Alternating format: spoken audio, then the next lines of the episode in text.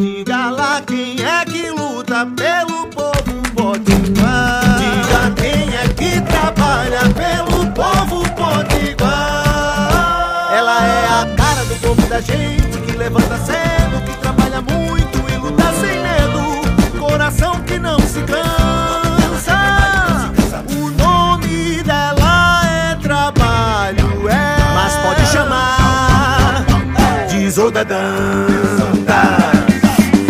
Olá, eu sou a deputada Isolda e quero conversar com você. Bom dia, boa tarde, boa noite.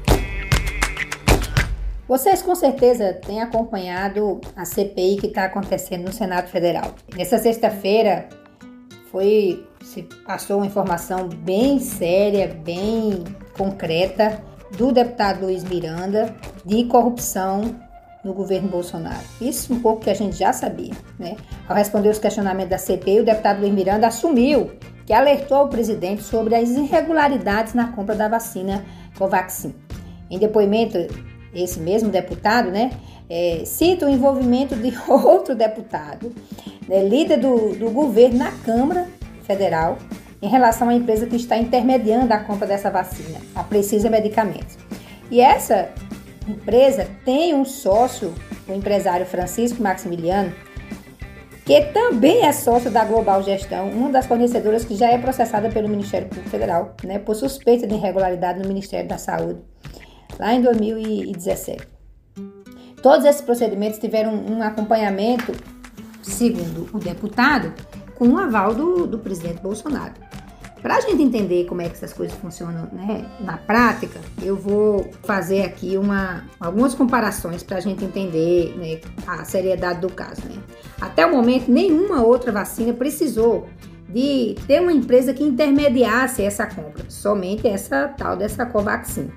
Enquanto a Pfizer, né, que é um, uma empresa é, que tem mais conhecida né, no mundo, teve o registro definitivo lá na Anvisa, que é o órgão que atesta se a vacina é boa ou não, 23 de fevereiro, um mês antes do governo fechar o contrato com ela.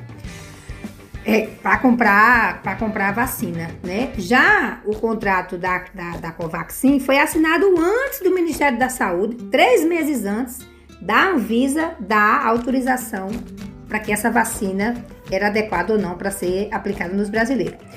O Brasil demorou, minha gente, 11 meses para assinar o contrato com a Pfizer, um dos laboratórios, como eu já disse, mais conhecidos do mundo. Esse laboratório tentou muito vender para o Brasil. Foram mais de 53 e-mails para o Ministério da Saúde tentando fazer com que o governo comprasse essa vacina. Já com a vacina foram, foram 97 dias, ou seja, três meses para o negócio ser fechado.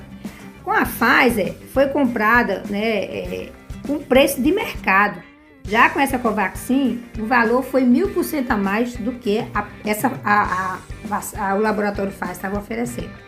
Pois então, é, a gente chega é, a, compreender que o governo Bolsonaro deixou né, a vida dos brasileiros de lado para lucrar com a propina e com a corrupção. Isso é inadmissível. Lucrar com a vida das pessoas é lucrar com os nossos entes queridos, com os nossos irmãos, com os nossos primos, com os nossos tios, com os nossos amigos.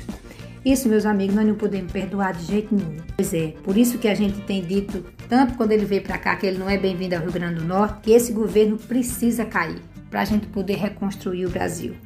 Uma boa semana para todos e todas. Isolda.